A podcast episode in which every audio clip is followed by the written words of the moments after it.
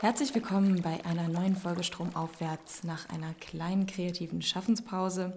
Ich bin heute an der Evangelischen Hochschule in Nürnberg und zu Gast in dieser Folge ist Professor Dr. Joachim Körkel, der Ende der 90er Jahre das Konzept des kontrollierten Trinkens in Deutschland etabliert hat.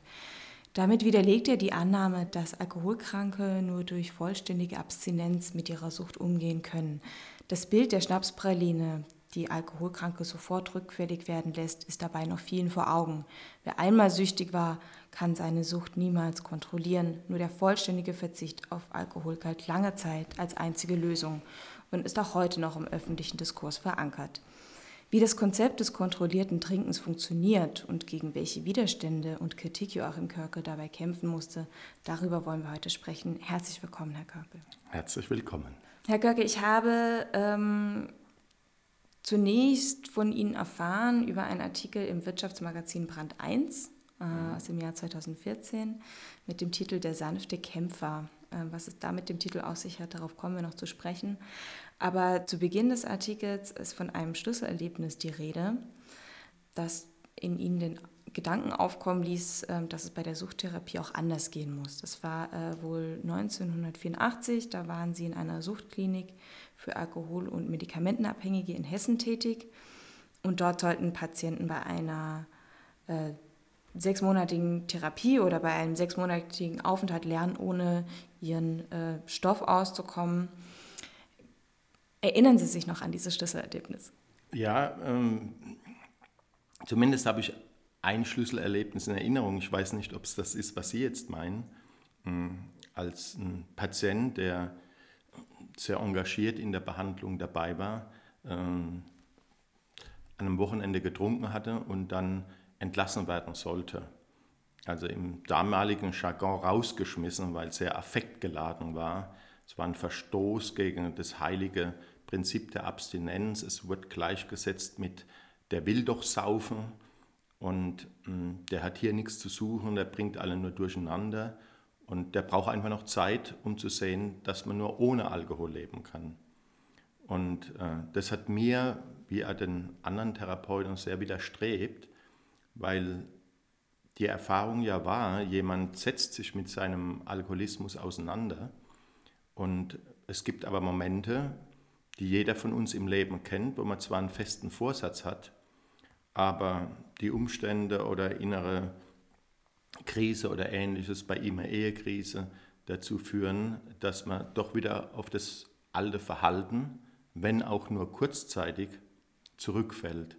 Und das war der größere Stadt in Deutschland, Alkoholabhängige nicht mehr prinzipiell von vornherein zu entlassen oder rauszuschmeißen, wenn sie ihr Suchtmittel wieder konsumiert hatten, sondern Weiterbehandlung ins Auge zu fassen.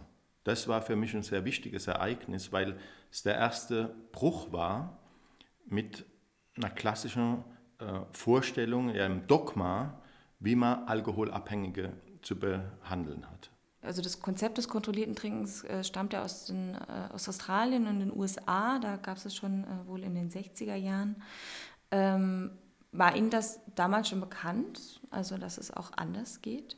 Das war mir mh, hm, schon vor meiner Zeit in der Fachklinik bekannt, weil ich, wie ich erst später dann wieder äh, in Erinnerung rufen konnte, äh, zur Zeit meiner Dissertation mich mit diesem Konzept kontrolliertes Trinken und damit auch der Forschung auseinandergesetzt hatte. Das hatte ich ganz vergessen und bin dann erst in den 90er Jahren äh, nach der Fachklinikzeit dann in Nürnberg ähm, wieder auf das Konzept gestoßen und das hatte dann schon was mit der Rückfallthematik zu tun. Denn ein zweites Dogma, neben dem Dogma, man soll niemand weiter behandeln, der saufen will, das ist sozusagen ganz krass gesagt, das äh, weitere Dogma äh, heißt und hieß, jemand, der erneut wieder beginnt zu trinken, äh, der stürzt wieder ab und fällt ins alte Konsummuster zurück. Und in Nürnberg in ambulanter Behandlung äh, war dann die Erfahrung, es gibt doch eine ganze Menge Menschen, die den Alkoholkonsum trotz Alkoholabhängigkeit und nach Behandlung wieder aufnehmen und damit ganz gut zurechtkommen. Gut zurechtkommen meint, die Arbeit ist nicht tangiert dadurch, die Familie läuft, es gibt keine Partnerschaftskrisen und ähnliches mehr. Die Gesundheit ist nicht äh, definitiv weiter geschädigt. Also die haben offenbar ein moderates Trinkmuster angenommen. Und das, die Erfahrung aus der Behandlung, die Erfahrung mit Patienten, die in der Fachklinik in Behandlung waren, von denen ich dann hörte, von einigen, dass sie so ein Trinkmuster aufgenommen hatten. Und drittens der Blick in die Forschung hat mich dann wieder stärker neugierig gemacht für äh, den Ansatz des kontrollierten Trinkens. Erklären Sie uns mal diesen Ansatz. Also können Sie den mal ein bisschen umschreiben, ohne dass äh, wir kommen noch ins Detail, mhm. aber damit wir mal wissen, ähm, worum es dabei eigentlich geht.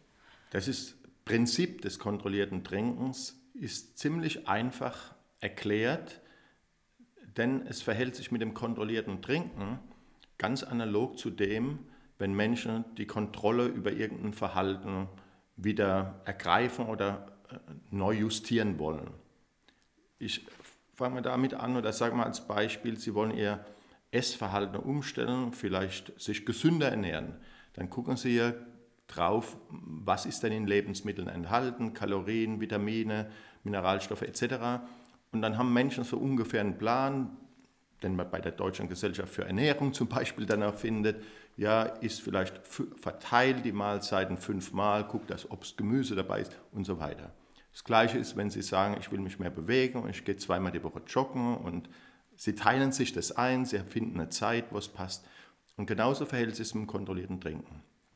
Das heißt, kontrolliertes Trinken bedeutet, Sie trinken nicht planlos in den Tag hinein, so am Abend, es passt gerade gut und noch ein Bier und noch ein Bier und noch ein Bier, und merken am nächsten Tag, oh, äh, ich habe ja einen wichtigen Termin und es klappt gerade nicht mehr, sondern sie haben eine Vorstellung, wie sie mit Alkohol umgehen wollen. Das heißt, sie sagen sich etwa, mein Prinzip ist, unter der Woche trinke ich nie mehr als zwei oder drei Bier oder Wein maximal an einem Abend.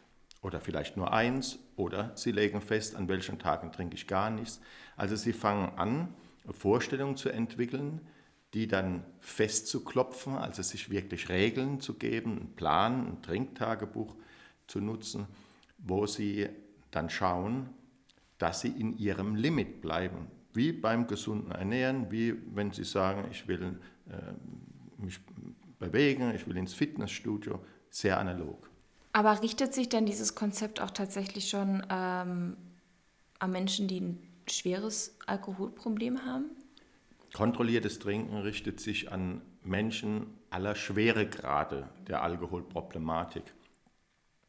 Ein weiterer Mythos oder Glaubenshaltung besagt ja, äh, dass äh, vielleicht noch für Menschen mit Alkoholmissbrauch es geht, es zu kontrollieren, aber wenn eine Alkoholabhängigkeit vorliegt, dann sind ja alle Dämme innerlich gebrochen, die Biochemie des Körpers funktioniert anders und da geht es nicht. Das heißt, ähm, so eine körperliche Abhängigkeit, äh, die entwickelt wurde. Also das ist oft äh, der damit verbundene Gedanke, wenn eine starke körperliche Alkoholabhängigkeit vorliegt, dann geht es nicht.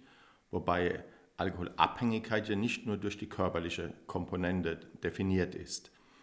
Aber das ist häufig der Glaube, der Körper hat sich umgestellt auf Alkohol ähm, und eine geringe Menge Alkohol von jemand, der trocken, der alkoholfrei lebt, bei zurückliegender Alkoholabhängigkeit, die geringe Menge Alkohol triggert das Bedürfnis, den starken Drang, das Craving, wie es genannt wird, nach mehr und die Willenskräfte schwinden und man kann einfach nicht mehr äh, den, den Dammbruch aufhalten. Das ist so die naive Vorstellung, die wird dann durch biologische Plausibilitäten es oft versucht ein bisschen aufzuwerten oder zu verwissenschaftlichen, aber es gibt keine Forschung, die zeigt, dass äh, bei körperlicher Alkoholabhängigkeit, auch nicht bei starker, kontrolliertes Trinken unmöglich wäre.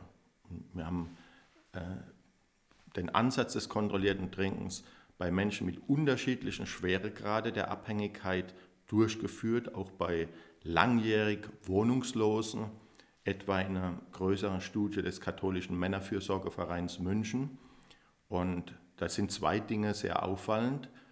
Erstens Menschen, die man eigentlich abgeschrieben hat, wo man sagt, da geht nichts mehr. Die haben viele Behandlungen hinter sich, einen starken Abbau, keine Motivation mehr, Abstinenzbehandlung zu beginnen, mal abgesehen davon, dass sie häufig gar nicht mehr genommen werden, dass es nicht mehr finanziert wird.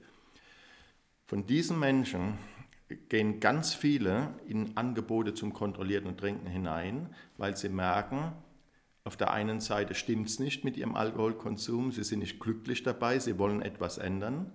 Und auf der anderen Seite ist es eine unmögliche Anforderung für sie, zumindest momentan, völlig alkoholfrei zu leben. Und da ist der Mittelweg genau das kontrollierte Trinken. Also Sie, Sie merken, es ist kein Votum gegen Abstinenz, sondern ein Votum des Maß des Menschlichen zu bewahren. Und das, also erstens, viele Menschen, auch mit schwerer Abhängigkeit, kommen in so Programme wie kontrolliertes Trinken, ganz analog dazu übrigens kontrollierter Drogenkonsum und kontrolliertes Rauchen.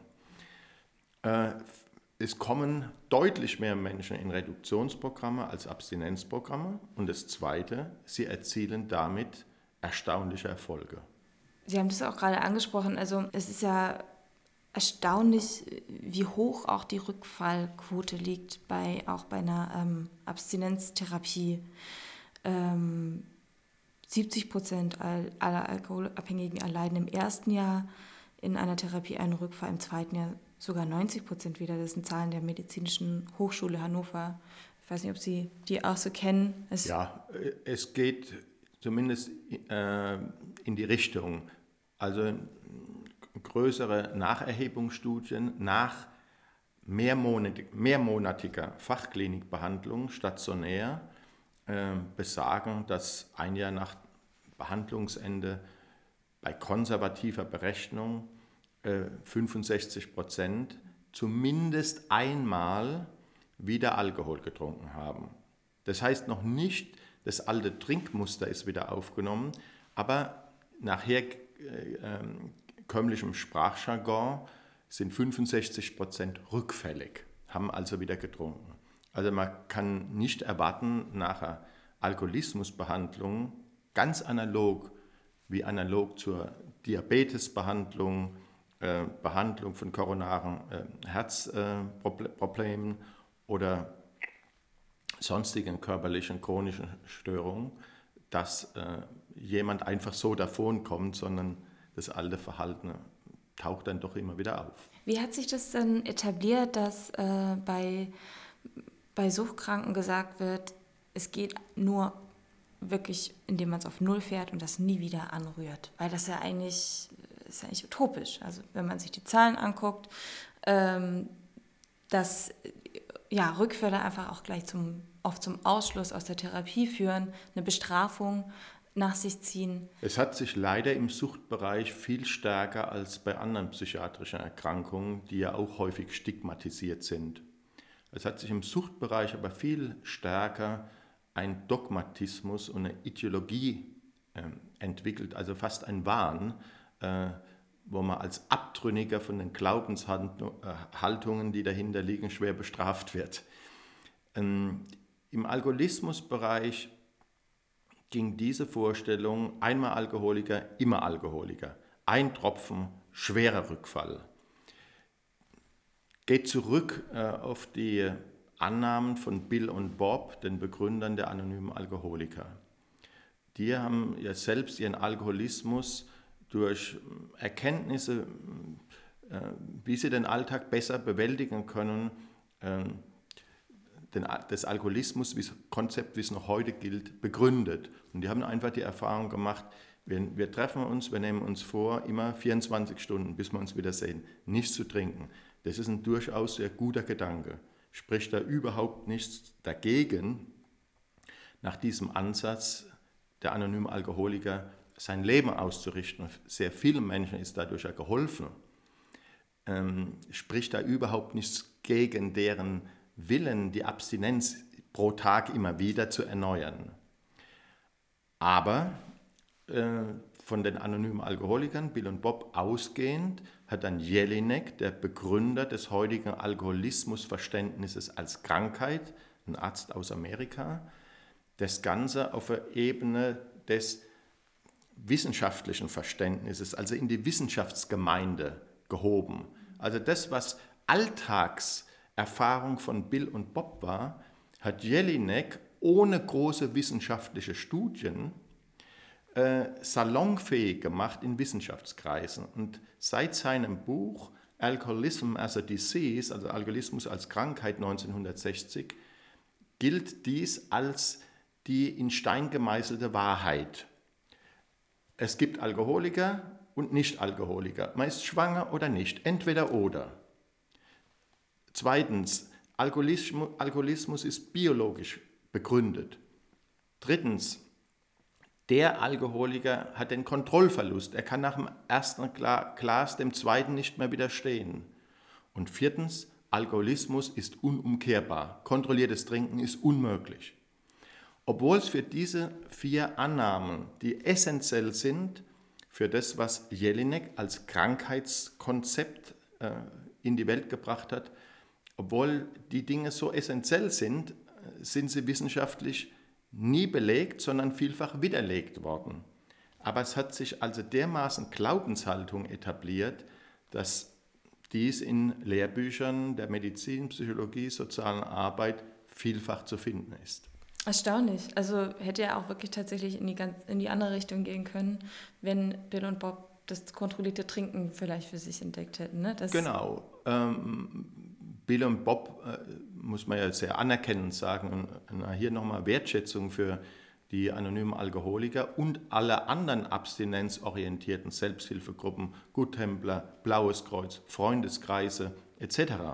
Also es ist überhaupt nichts Negatives meinerseits daran äh, auszusetzen. Wunderbar, wenn sich Menschen zusammenschließen und merken, unser Weg ist der der Abstinenz und wir stützen uns untereinander. Fabelhaft. Bill und Bob waren keine Dogmatiker. Sie, sie waren zwei Menschen, die sich geholfen haben und das dann verschriftlicht haben. Bill und Bob schreiben im blauen Buch, sozusagen der Bibel, der anonymen Alkoholiker, wo die Grundsätze und die Erfahrungswerte niedergelegt sind. Da schreiben die an einer Stelle, ich glaube es ist Seite 35, wenn ich immer so Kram im Kopf. Auf jeden Fall schreiben sie an einer Stelle, äh, wenn ein Gentleman äh, wieder zurückfinden kann zum kontrollierten Trinken, Doppelpunkt, Chapeau, Hut ab.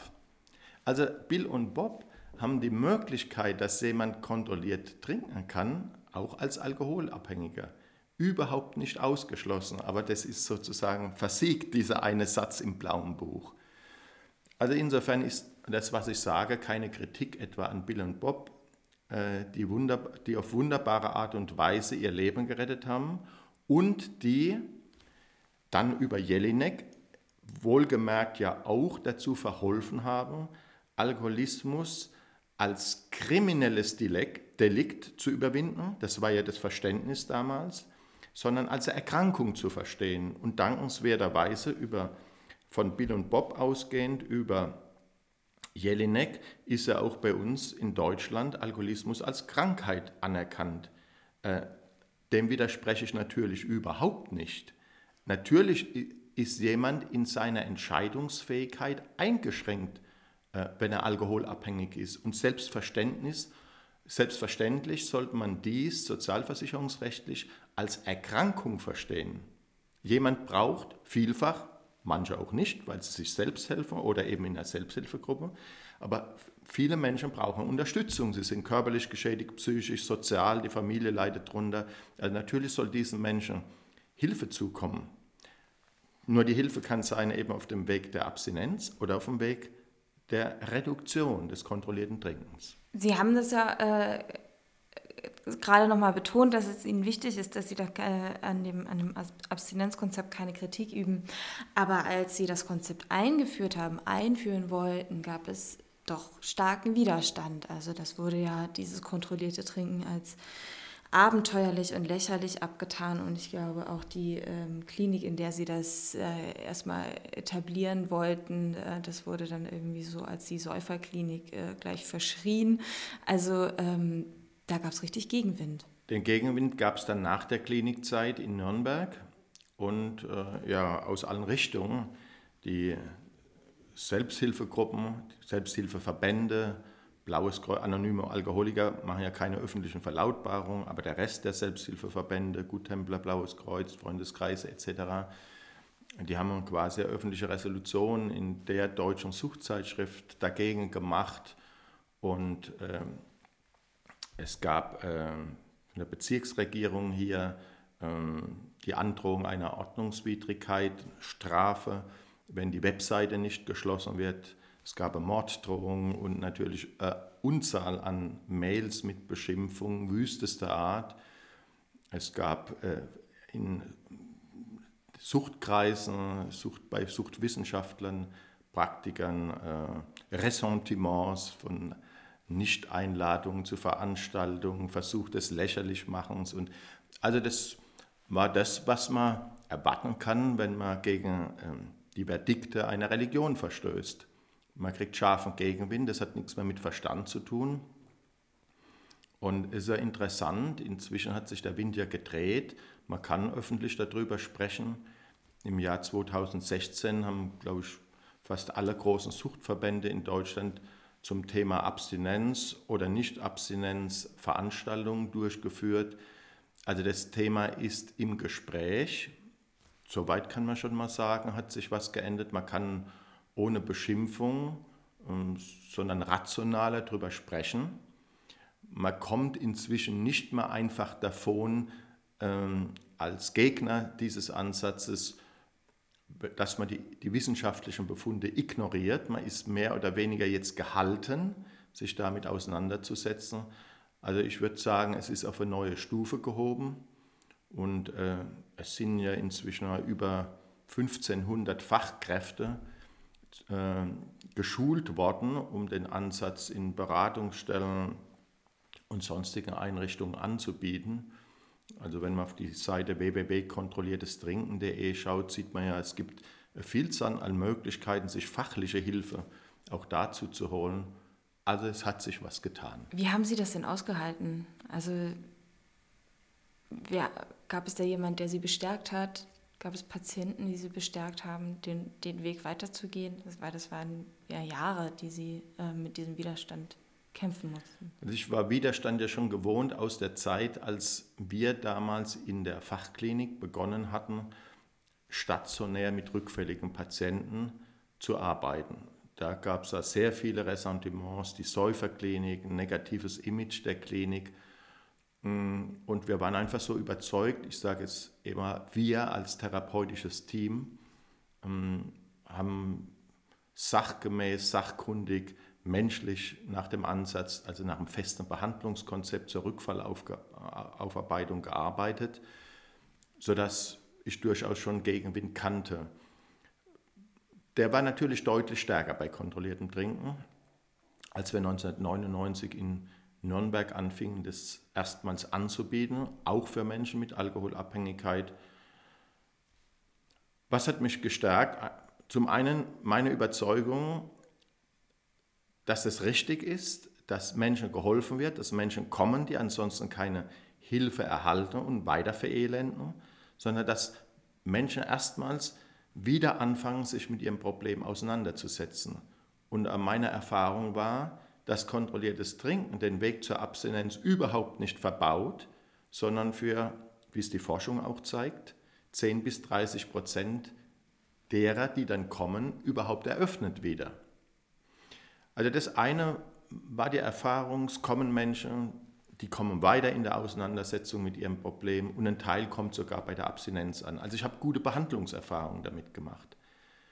Das Zweite, ich habe Freunde, die bei den anonymen Alkoholikern sind, die sich also über diesen Ansatz durch Abstinenz ihrer Abhängigkeit entledigt haben, sie überwunden haben, die ich als trockene Alkoholiker bezeichnen und die haben mir den Rücken gestärkt. Äh, also die haben sich nicht geschwächt gesehen in ihrem Abstinenzvorsatz, sondern gesagt, ganz viele kommen einfach gar nicht zu uns oder bleiben wieder weg. Und da wäre doch das ein gutes Zusatzangebot. Und das hat so meiner Vorstellung auch entsprochen, dass Selbsthilfegruppen oder ambulante und stationäre Therapieeinrichtungen, die nach Abstinenzorientierung arbeiten, kein Widerspruch zum Ansatz des kontrollierten Trinkens sind und den entsprechenden Behandlungsangeboten, sondern dass es ein, ein gutes Miteinander geben sollte. Das heißt, wer zur Abstinenz nicht bereit oder nicht in der Lage ist, ja, der findet vielleicht seinen Weg übers kontrollierte Trinken. Und wer mit dem kontrollierten Trinken es nicht schafft, überfordert ist, unzufrieden ist, letztlich nicht das erreicht, was er möchte, der findet dadurch vielleicht die Brücke wieder zur Abstinenz und ist bei den Abstinenzgruppen und in einer Fachklinikbehandlung oder in einer Entgiftungsbehandlung. Also ein Miteinander, eine Bereicherung der Behandlungspalette. Also das war ein, zweites, ein zweiter wesentlicher Punkt, der äh, gegen Widerstände mich hat beibehalten lassen, den Ansatz, ist die Gewissheit, äh, es ist nicht gegen die Abstinenz gerichtet. Freunde erleben es nicht als eine Schwächung ihrer Abstinenzbereitschaft, sondern als eine gute Bereicherung der Palette. Und das Dritte war zu sehen, dass viele Fachkräfte äh, interessiert sind und 2001 fingen ja dann schon die ersten Schulungen statt, wo Mitarbeiter der Suchthilfe die Kompetenz zur Durchführung von Einzel- oder Gruppenprogrammen zum kontrollierten Trinken erworben hatten und es dann selbst anboten. Also es ging dann auch in die Breite. Ich hatte das in der Moderation schon erwähnt, dieses Bild der Schnapspraline, die äh, diesen Rückfallautomatismus wieder hervorruft. Ähm, das wurde ja mittlerweile wissenschaftlich widerlegt, dieser Mythos. Der ist schon lang widerlegt und damals äh, völlig außerhalb der Forschung zum kontrollierten Trinken. Mhm und es hat damit auch zunächst mal gar nichts zu tun. Der Schnapspralinen-Mythos besagt eben One Drink, One Trunk, wie es im Englischen heißt. Ein Schluck und schon ist man betrunken. Und das ist eben der Mythos, äh, eine kleine Menge Alkohol ähm, erzeugt biochemisch bereits solche Veränderungen, dass es kein Aufhalten mehr gibt. Und das ist seit den 70er, 80er Jahren des letzten Jahrhunderts widerlegt, hält sich trotzdem noch in vielen Kreisen. Mhm. Es widerlegt ja bereits die Erfahrung in der Behandlung, wenn man mit jemand in Kontakt kommt, der zum Beispiel wieder in eine Behandlung kommt und man rekonstruiert mal, wie das nach dem ersten Schluck weiterging. Dann stellen Sie fest, ja, der ist nicht nach dem ersten Schluck gleich äh, in den, an den nächsten Kiosk oder in den nächsten Supermarkt und hat sich eine Flasche Schnaps geholt und hat sich bis zur Besinnungslosigkeit betrunken, sondern es erfolgt erstmal ein Erschrecken. Dann vielleicht Tage, wo man wieder es lässt, vielleicht sogar Wochen. Dann kommt wieder eine, also Sie merken, das rein durch eine körperliche Umstellung zu erklären, äh, verträgt sich bereits nicht mit der Alltagserfahrung, wenn man genauer hinguckt. Und äh, es gibt eben gezielte Studien, die zeigen, dass es viel wesentlicher ist für das Trinken nach dem ersten Schluck oder für das Verhalten nach dem ersten Schluck, was sich im Kopf tut, statt was sich im Körper tut.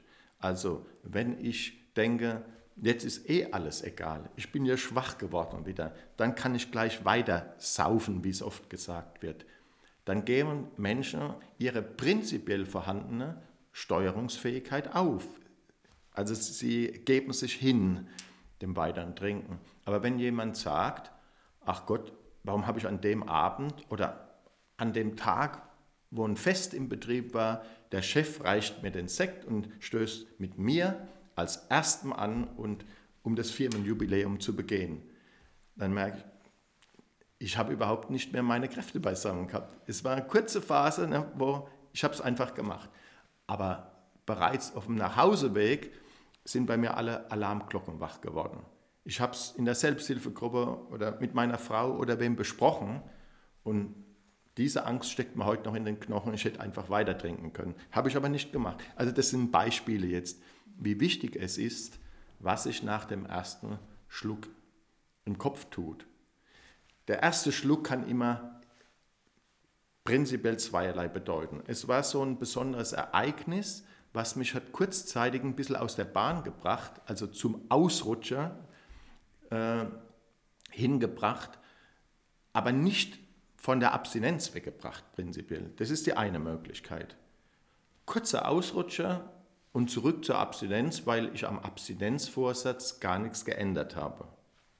Zweite Möglichkeit, ich habe erneut getrunken, aber dieses Trinken ist einfach Ausdruck davon, dass ich wieder anfangen möchte zu trinken. Also ich habe etwa eine Fachklinikbehandlung, in der das Ziel Abstinenz ist, durchlaufen, hat im Hinterkopf aber immer, ich will keinen Schnaps mehr trinken, der hat mich so richtig runtergebracht, aber mein Feierabendbier lasse ich mir von niemandem verbieten.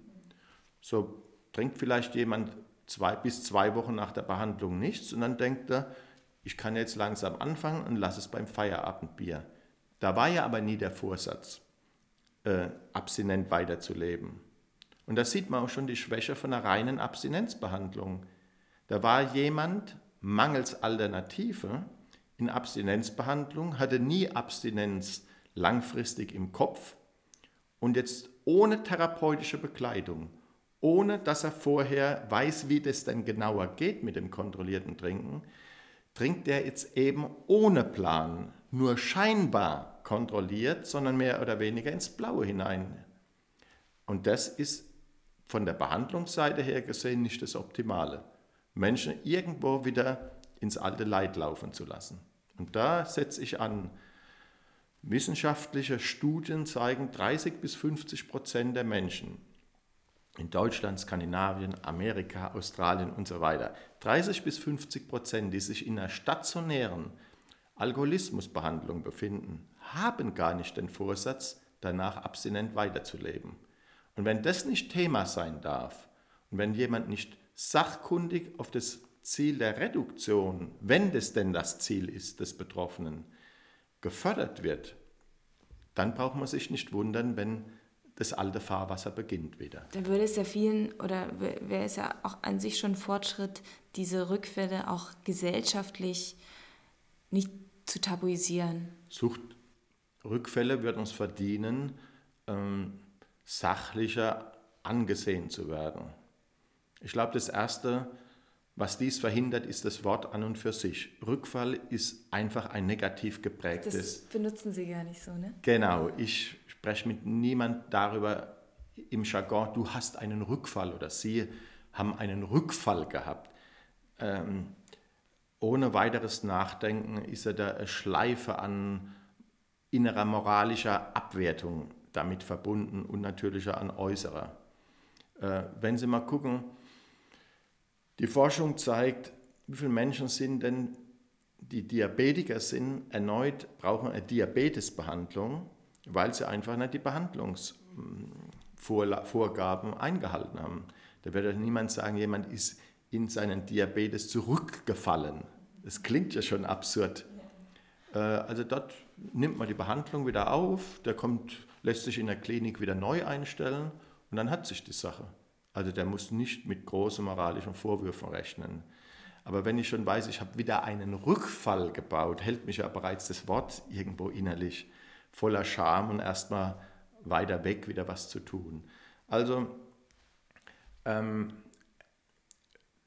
die Wiederaufnahme des alten Trinkverhaltens, des Tabakkonsums, des Drogenkonsums nach einer Behandlung ist erstmal statistisch gesehen etwas völlig Normales, weil bei jeder chronischen Erkrankung ist ein Wiederauftreten von Krankheitssymptomen der Regelfall und nicht die Ausnahme. Schauen Sie auf Depression, auf Angststörung, auf äh, körperliche Erkrankung. Es ist bei allen so. Nur im Suchtbereich hat es dermaßen negative Konnotation, äh, dass es halt nicht die Wiederaufnahme von, von einer Behandlung begünstigt, dass man das mehr so unter dem Motto sieht, diesmal ging es nicht glatt, was kann ich aus dem Ganzen lernen? Ich sollte möglichst schnell wieder Kontakt zur Selbsthilfegruppe, zu einer Behandlungsstelle hm, aufnehmen, um zu gucken, was ist jetzt zu tun. Dann könnte ich aus einem kurzzeitigen Ausrutscher, also erstmaligen Wiederauftreten von äh, dem Trinkverhalten, wesentlich schneller dagegen steuern, als wenn ich bereits schambesetzt lange Abstand davon halte, was zu tun, mich immer weiter in den Schlamassel bringe und es dann natürlich wieder schwieriger wird. Ich habe ähm, so die Vorstellung, ähm, oder ich glaube auch viele von, von uns haben die Vorstellung, dass sich ähm, ja, Alkoholkranke in eine, eine Therapie begeben, wenn sie mal so richtig abgestürzt sind. Ne? Im Englischen sagt man, glaube ich, Hit Bottom dazu, also mhm. einmal richtig, auf, richtig aufgeknallt und dann merkt der oder diejenige, okay, jetzt geht es so nicht mehr.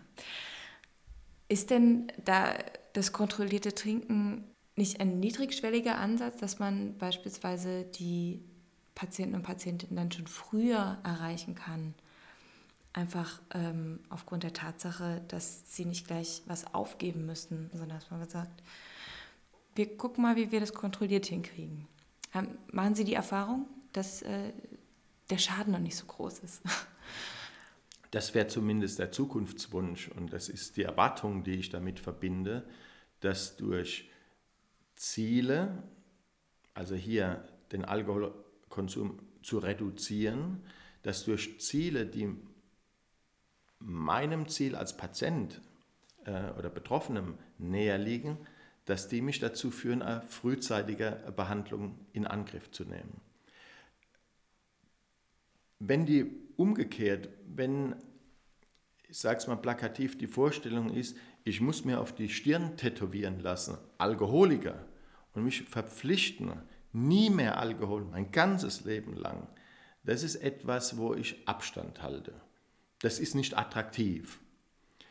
Die Haltung äh, müsste auf Webseiten von Beratungsstellen, Kliniken, sonstigen Suchteinrichtungen, Selbsthilfegruppen sein, äh, Publikationen in Medien.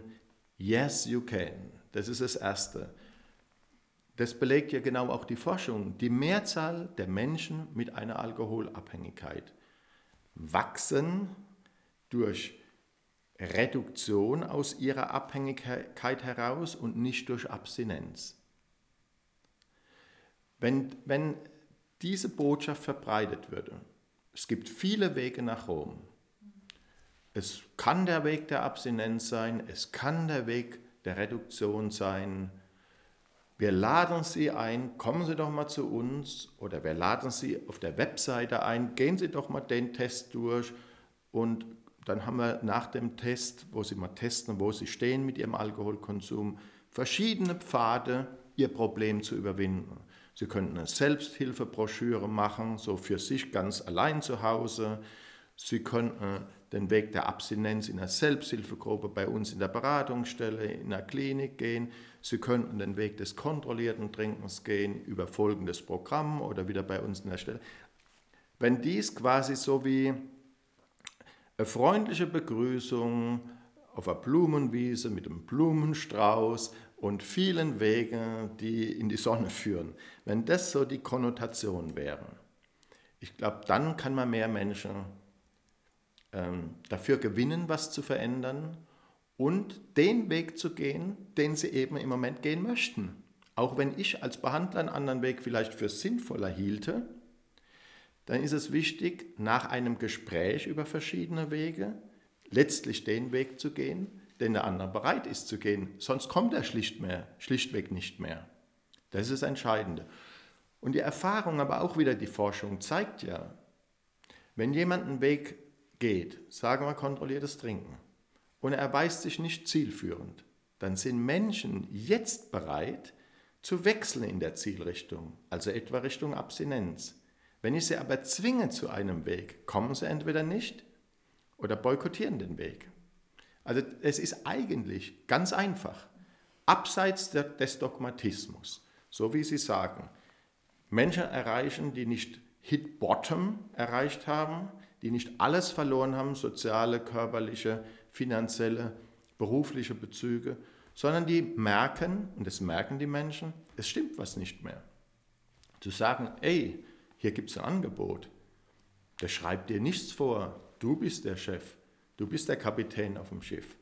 Wo soll es lang gehen? Wir laden Sie einmal zu kommen und dann gucken wir einfach mal. Also wenn ich mit dieser Haltung begrüßt werde, wenn ich Optionen besitze, dann, dann komme ich eher. Das steht dahinter.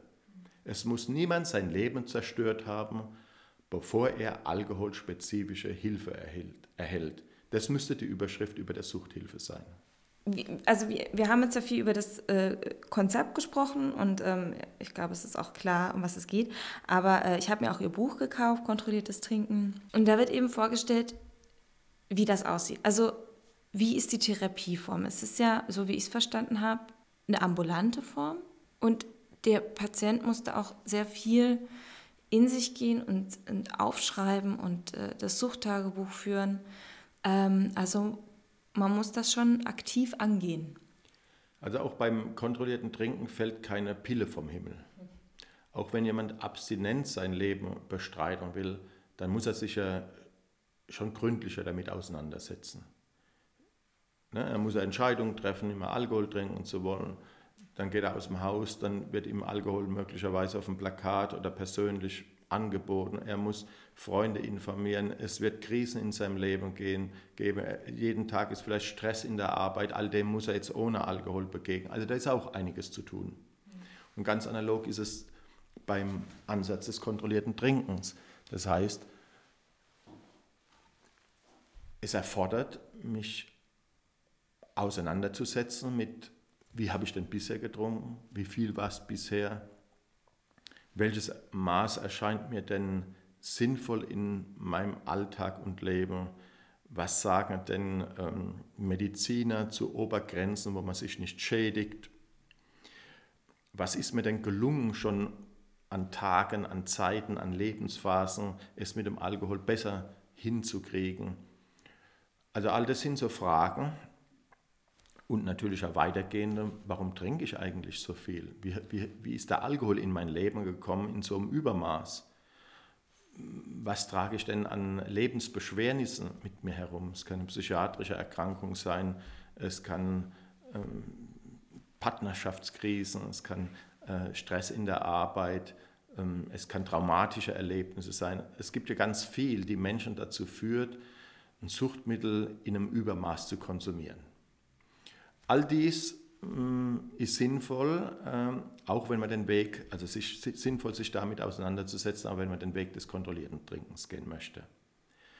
Und pragmatisch heißt es dann, seinen Alkoholkonsum erstmal notieren, wie er im Moment aussieht.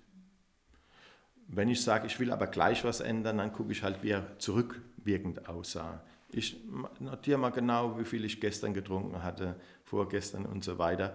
Oder ich ich äh, registriere es halt, es heute ist, morgen und so weiter. Also ich führe ein Trinktagebuch, zurückblickend oder aktuell, und schaue mal, wie viel Alkohol ist es. Wie verteilt es sich über die Wochentage? Wie verteilt es sich innerhalb eines Tages? Wie berechne ich denn Einheiten, dass ich das mal zusammenzähle, wenn ich Bier trinke, Wein trinke, vielleicht auch Schnaps trinke, wie kann man denn die Gramm Alkohol berechnen, dass ich mal eine Vorstellung bekomme, wie viel ist das denn? Also damit fängt es an, äh, also Sie sehen, es wird ein genauer Blick drauf gerichtet. Es ist nicht mehr, ich trinke so ins Blaue hinein, ganz vage, sondern wenn ich eine Flasche Bier in die Hand nehmen würde oder mir einschenken würde, wüsste ich genau, das sind 20 Gramm Alkohol drin. Das wäre schon mal das Erste.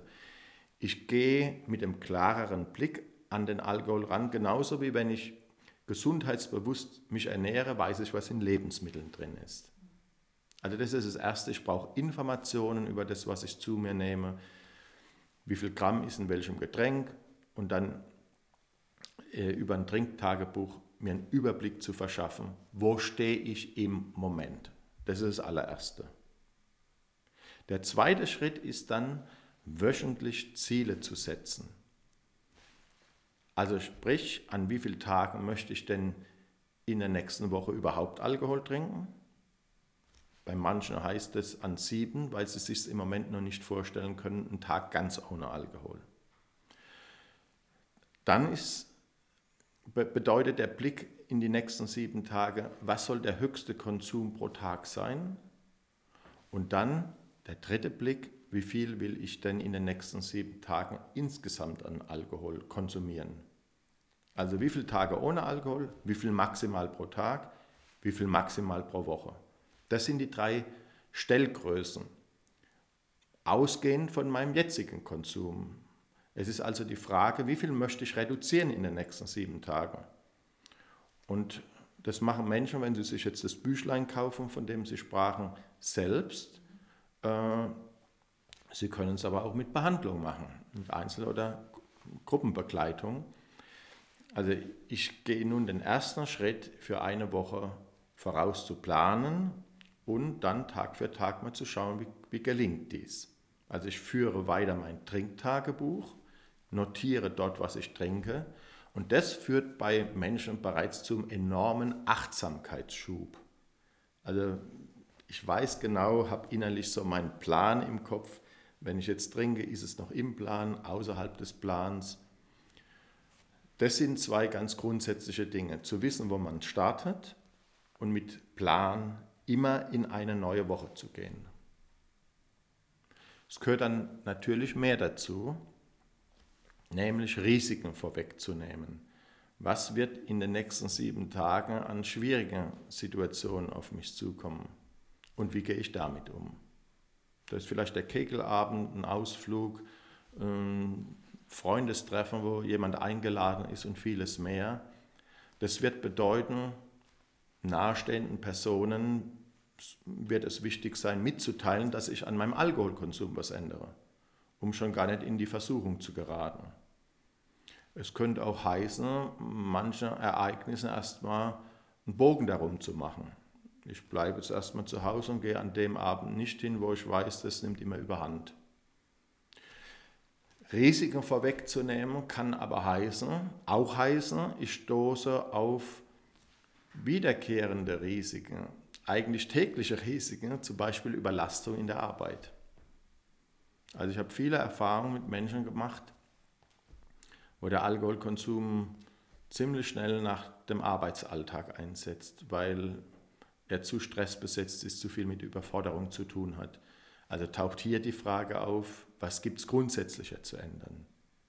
Also es ist nicht nur rein dann am Alkohol zu bleiben, sondern das kontrollierte Trinken ist ein Türöffner ähm, zur neuen Weichenstellung in anderen Bereichen des Lebens. Sie haben dieses Konzept aber auch mittlerweile auf andere Drogen ausgeweitet. Also bisher hieß, ähm, es gibt die Website kontrolliertes Trinken, aber es gibt auch das Programm KISS, Kontrolle im selbstbestimmten Substanzenkonsum, und haben diese Kontrolle auch auf, was äh, ja, so geläufig als harte Drogen bekannt ist, also Heroin, Crack, Kokain. Da wurde uns in der Schule immer gesagt, rührt das am besten gar nicht an, weil es macht sofort abhängig. Und auch die äh, Filme und Bücher, die man darüber kennt, ähm, vermitteln einem das ja. Wie kann man kontrolliert Heroin nehmen? Völlig analog zu dem gerade Gesagten bei Alkohol. All die Mythen, äh, über die wir jetzt anfangs gesprochen hatten, äh, aus dem Alkoholismusbereich, ähm, die haben sich ja genauso übertragen auf das Thema illegale Drogen Tabak, Medikamente etc. Also dort ist das Verdikt äh, einmal nehmen und schon ist man wieder voll drauf. Mm. Alles, was an Fehlurteilen und Wahrnehmungen in Bezug auf Alkoholabhängigkeit äh, zu sagen ist, gilt eben auch für Drogen- und Nikotinabhängigkeit und Medikamentenabhängigkeit. Sprich, äh, der Konsum illegaler Drogen ist bei vielen Menschen verbreitet und sie sind gar nicht abhängig. Das ist immer Nummer eins. Cannabis ist ja dann ein schönes Beispiel. Es gibt zwei bis drei Millionen Deutsche, die Cannabis konsumieren und die absolute Mehrheit tut dies ähm, ohne Beeinträchtigung ihrer Lebensverpflichtungen und Lebenswerte, Familie, Arbeit und so fort, Freundeskreis. Also das ist mal Nummer eins. Man kann prinzipiell auch illegale Drogen oder Nikotin in geringer, dosierter Form konsumieren, ohne bereits äh, mit seinem Leben abzuschließen. Das ist kein Plädoyer zur, zum Konsum illegaler Drogen oder Tabak. Ich persönlich halte zum Beispiel Abstand davon und halte das auch durchaus für sinnvoll, sich nicht in ähm, ähm, Probleme mit dem Gesetzgeber oder körperliche Schwierigkeiten zu bringen. Aber prinzipiell geht es. Das ist mal Nummer eins. Und äh, Nummer zwei ist, auch Drogen, Nikotin etc., andere Abhängige schaffen es, weniger zu konsumieren. Also das weniger bedeutet nicht gleich wieder in das alte Konsummuster zu verfallen.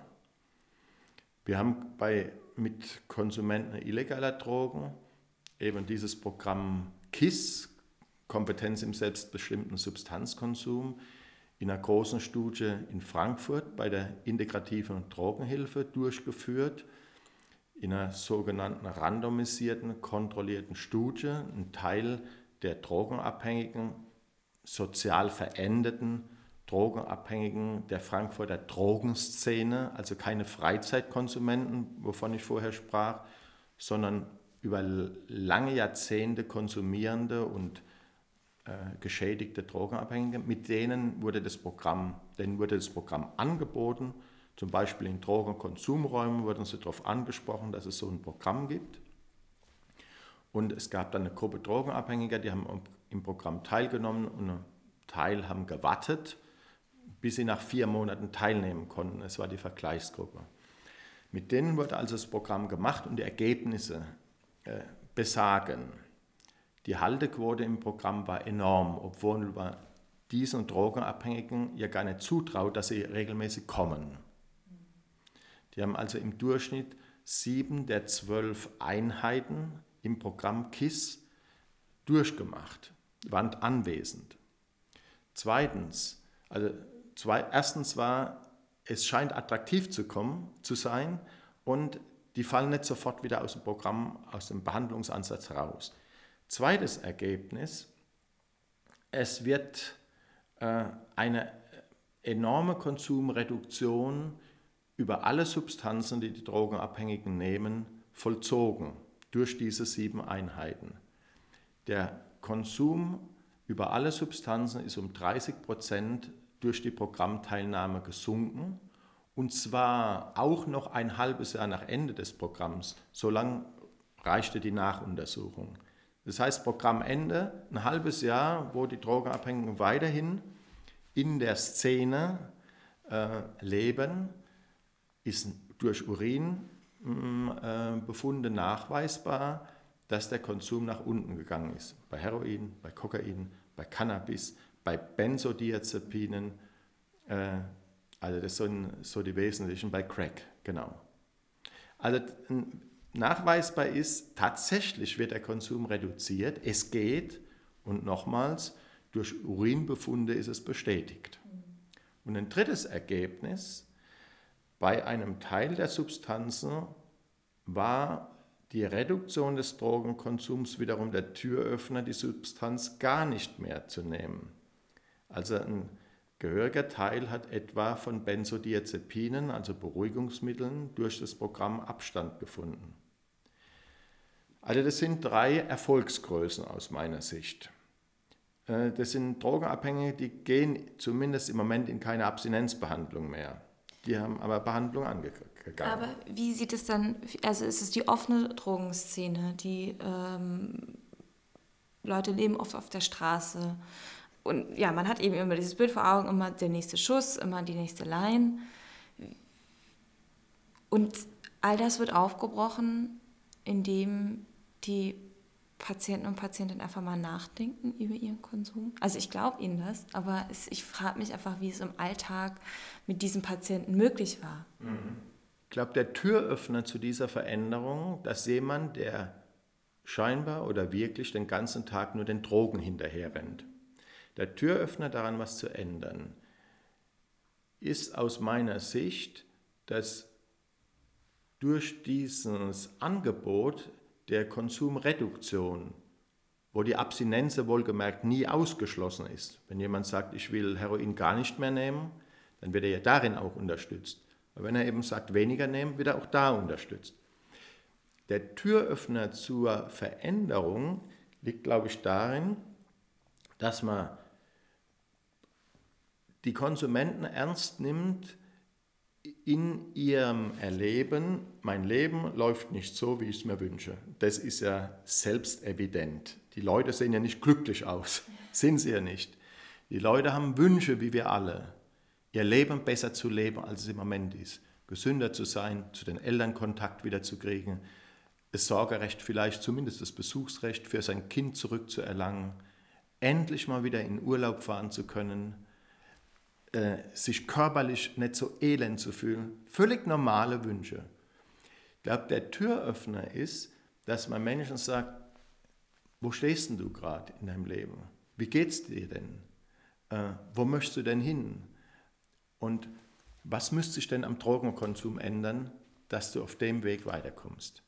Also es geht in diesen Programmen zum kontrollierten Trinken, Drogenkonsum, Rauchen natürlich um die Substanz erstmal, aber dahinter das Eigentliche an innerer Motivation, an innerer Mohrrübe, die mich zum Laufen bringt, in eine, in eine neue Richtung, ist, dass die Frage dahinter ja ist in den Programmen, macht dich dein Drogenkonsum im Moment glücklich? Was müsste sich ändern, dass du erreichst in deinem Leben, was du erreichen willst. Und was sind denn die Dinge, die dir wichtig sind im Leben? Also ich komme auf das Eigentliche zu sprechen. Und das ist es. Es wird Mut gemacht, das ist Nummer eins. Es geht was an Änderungen. Und das ist eine unglaubliche Erfahrung, wenn man mit den Alkohol-Drogenabhängigen arbeitet. Sie schöpfen Mut, da geht doch etwas. Sie sind, sie sind nicht diesem Kreislauf etwa morgens ein Substitutionsmittel sich beim Arzt, Hero, äh, Methadon oder wenn sie im Heroinprogramm sind, Heroin oder ein anderes Medikament zu besorgen, dass sie halt den Tag überstehen, gehen an den, in die nächste Gruppe, trinken Alkohol und so ist eine, also eine, ein trostloser Tagesablauf ohne Perspektive, sondern es ist Perspektive gesetzt. Es geht was anders. Und sie machen erstmals die Erfahrung, sie ändern was an ihrem Drogenkonsum wieder, wo sie fast schon resigniert haben. Es wird Zutrauen ähm, wieder in sie gesetzt, sie, schaffen, sie schöpfen selbst wieder Kraft, dass es eine Änderung möglich ist. Und sie erleben auch, dass eine Änderung möglich ist, weil sie die kleinen Schritte nun angehen, die ihnen möglich sind. Und der große Wurf, auf alles zu verzichten, Tabak, Heroin, Crack, Cannabis, Alkohol, Benzodiazepine, der große Wurf gelingt halt nicht. Der gelingt uns allen ja nicht. 90 Prozent der Raucher, obwohl sie am besten wissenschaftlich untersuchten Programmen Verhaltenstherapie und Nikotinersatztherapie teilnehmen, 90 Prozent von denen rauchen wieder im ersten Jahr. Und von Drogenabhängigen verlangt man, sie sollen alles einfach mal so aufgeben, obwohl sie schwere traumatische Erfahrungen meistens im Leben aufweisen, obwohl sie Jahrzehnte äh, immer mehr nach unten gegangen sind. Eine völlig überhöhte Erwartung.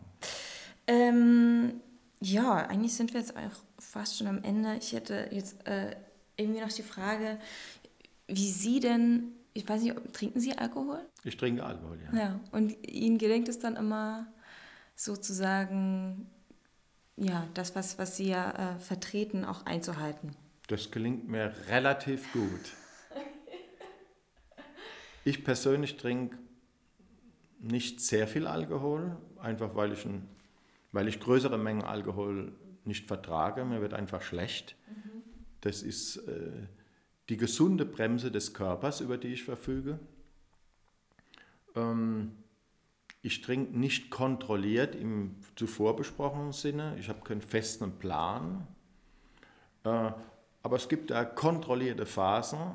Mh, hm, wenn ich mich körperlich nicht gut fühle und merke, der bekommt mir im Moment nicht, dann trinke ich ja ganz bewusst an gewissen Tagen oder vielleicht auch Wochen keinen Alkohol. Also insofern, wenn man das jetzt mit dem Konzept kontrolliertes Trinken abgleicht, gibt es natürlich schon eine Kontrolle, eine Selbstkontrolle, dass ich merke, wenn ich mich nicht gut fühle oder mir es nicht bekommt oder ich Verpflichtungen habe am nächsten Tag oder wie immer, trinke ich vielleicht gar keinen Alkohol und ansonsten in Maßen. Gut, Herr Kockel, ich danke Ihnen sehr für dieses Interview. Sehr gerne. Zu Gast bei Stromaufwärts war heute Professor Dr. Joachim Körkel. Mehr über das kontrollierte Trinken und das Projekt KISS findet ihr unter kontrolliertes-trinken.de und unter kiss-heidelberg.de.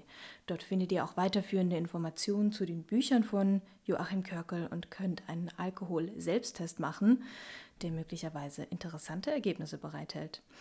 In der nächsten Folge Stromaufwärts bin ich schon wieder nicht im Küchenstudio, zumindest nicht in meinem Küchenstudio, aber in einem Küchenstudio, nämlich bei Anne-Kathrin Händel. Die Filmemacherin wurde durch die Dokumentationen Vaterlandsverräter und Anderssohn bekannt die spannende Einblicke in die Kunst- und Kulturszene der DDR geben und sich im Spannungsfeld zwischen Verrat, Freundschaft und Verzeihen bewegen. Anne-Kathrin Händel war auf der diesjährigen Berlinale mit ihrem Film Fünf Sterne vertreten. Ein sehr intimes und ehrliches Dokument über die jahrzehntelange Freundschaft zwischen Anne-Kathrin Händel und der Künstlerin und Fotografin Ines Rastig. Diese Folge erscheint dann am 13. April. Vielen Dank fürs Zuhören abonnieren und weitersagen. Bis zum nächsten Mal.